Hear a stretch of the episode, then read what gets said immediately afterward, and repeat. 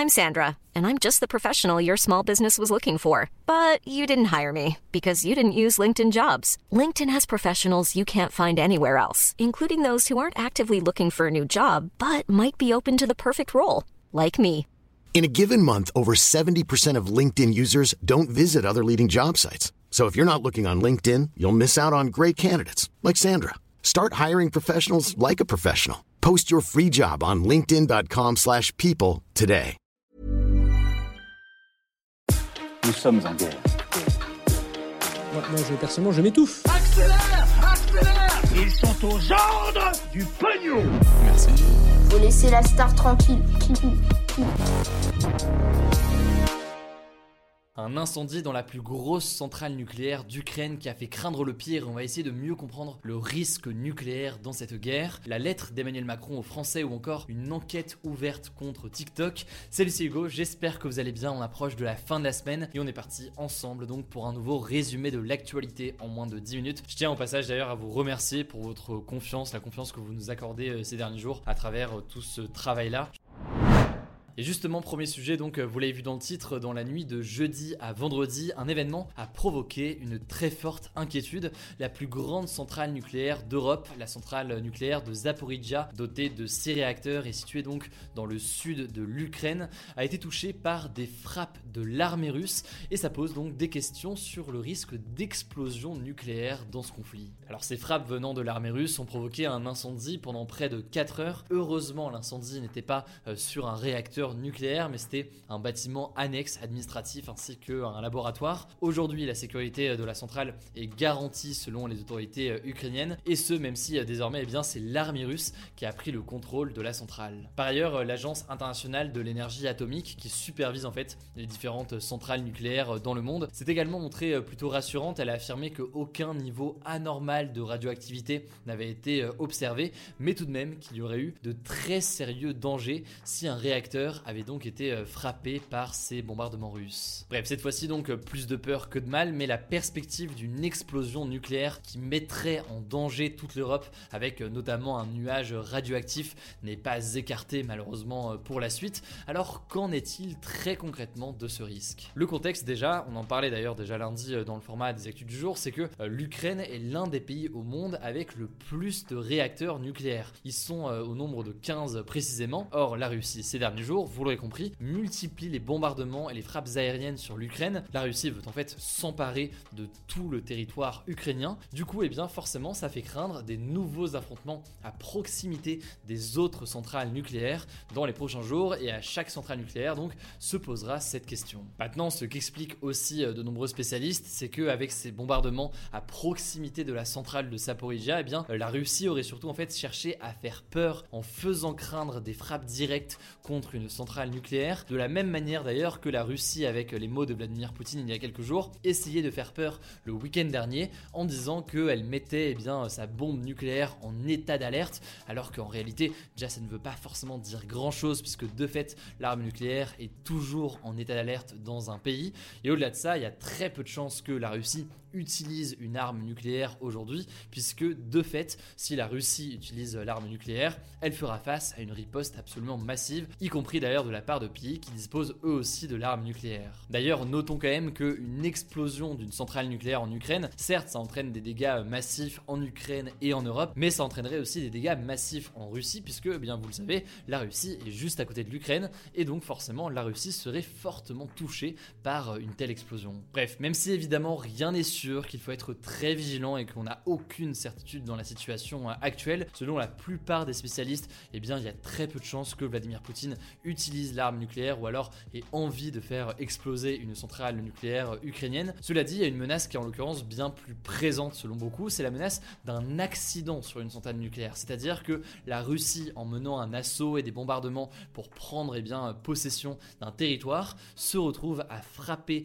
involontairement même une centrale nucléaire et à ce moment-là les dégâts pourraient être colossaux. C'est ce qui fait d'ailleurs que le président ukrainien Volodymyr Zelensky a appelé à l'aide ses alliés européens et américains en affirmant, je cite, que s'il y a une explosion, c'est l'évacuation de l'Europe, c'est la fin de tout, c'est la fin de l'Europe et euh, l'OTAN, donc euh, l'organisation euh, militaire menée par les États-Unis et dont fait partie notamment la France, a dénoncé des bombardements absolument irresponsables. Bref, les condamnations se sont multipliées. En tout cas, ces manœuvres russes ne sont pas prêtes de s'arrêter puisque jeudi soir, Vladimir Poutine a affirmé à la télévision russe que l'opération militaire spéciale se déroulait strictement selon le calendrier et le plan prévu. Et selon Emmanuel Macron, eh bien Vladimir Poutine veut s'emparer très clairement de toute l'Ukraine. Ça me semblait donc important aujourd'hui de faire le point sur ce sujet, forcément qui peut faire peur, et c'est bien de voir ce qu'il en est très concrètement.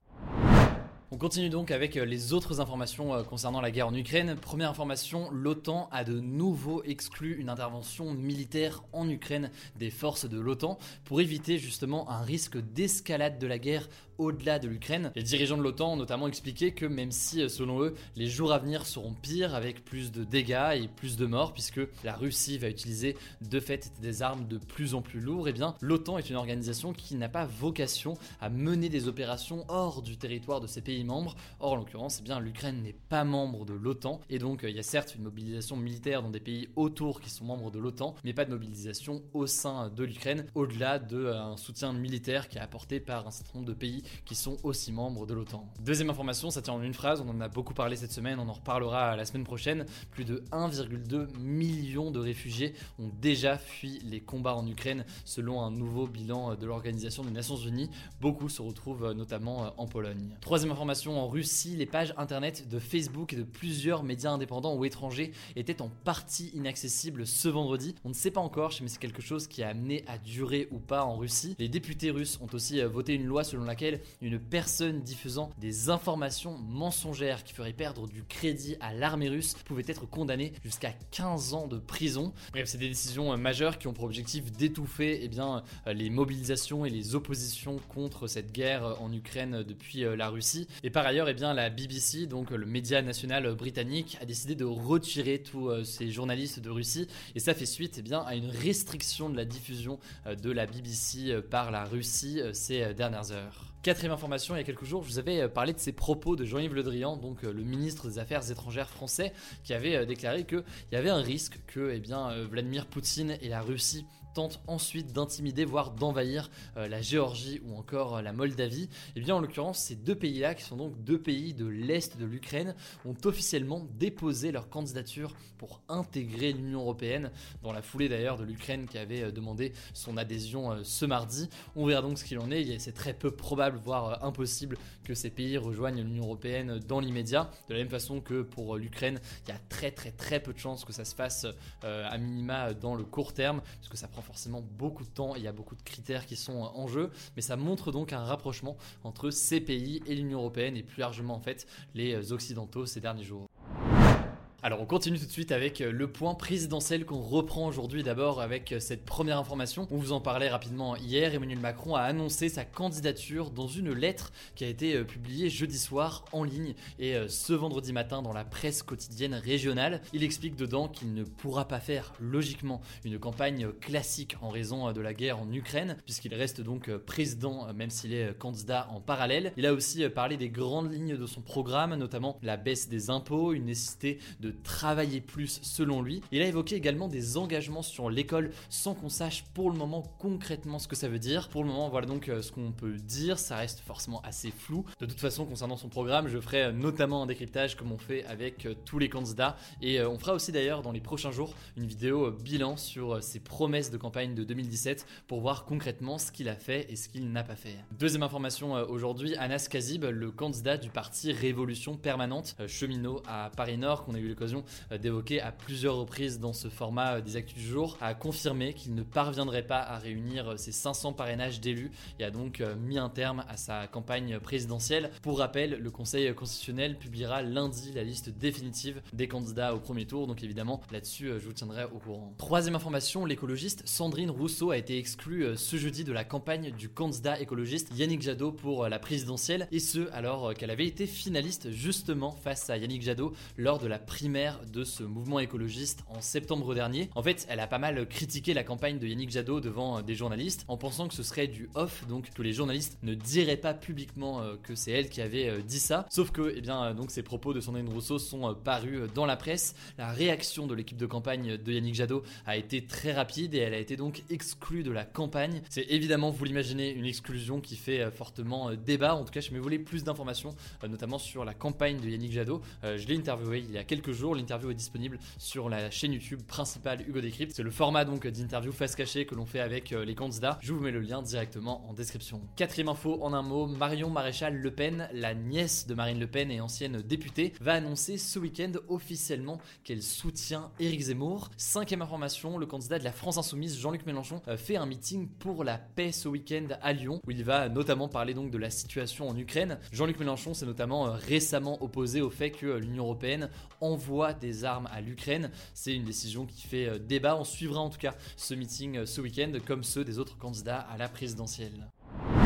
On continue avec les actualités en bref et ce sera très court aujourd'hui. Aux États-Unis, une enquête a été ouverte contre le réseau social TikTok. Les procureurs en fait de 8 États estiment que TikTok met en place des stratégies pour nous faire passer plus de temps sur l'application et notamment chez les plus jeunes. TikTok est en effet accusé d'être mauvais pour la santé mentale des enfants et de les rendre complètement accros avec son algorithme et ses méthodes de marketing. La justice enquête aussi sur Instagram et sur les effets que l'application peut avoir sur la santé mentale de ses utilisateurs. Pour le moment, aucune sanction euh, n'est prévue, mais donc évidemment, on vous tiendra au courant. Et on termine avec une information plus légère, ça fait plaisir quand même pour aborder le week-end plus sereinement. Ce vendredi sort le nouvel album de Stromae qui s'appelle Multitude, 9 ans donc après son dernier album. À titre personnel, c'est validé de mon côté, je ne peux que vous le recommander euh, si vous l'avez euh, pas encore écouté. Voilà, c'est la fin de ce résumé de l'actualité du jour. Évidemment, pensez à vous abonner pour ne pas rater le suivant, quelle que soit d'ailleurs l'application que vous utilisez pour m'écouter. Rendez-vous aussi sur YouTube et sur Instagram pour d'autres contenus d'actualité exclusifs. Écoutez, je crois que j'ai tout dit, prenez soin de vous et on se dit à très vite.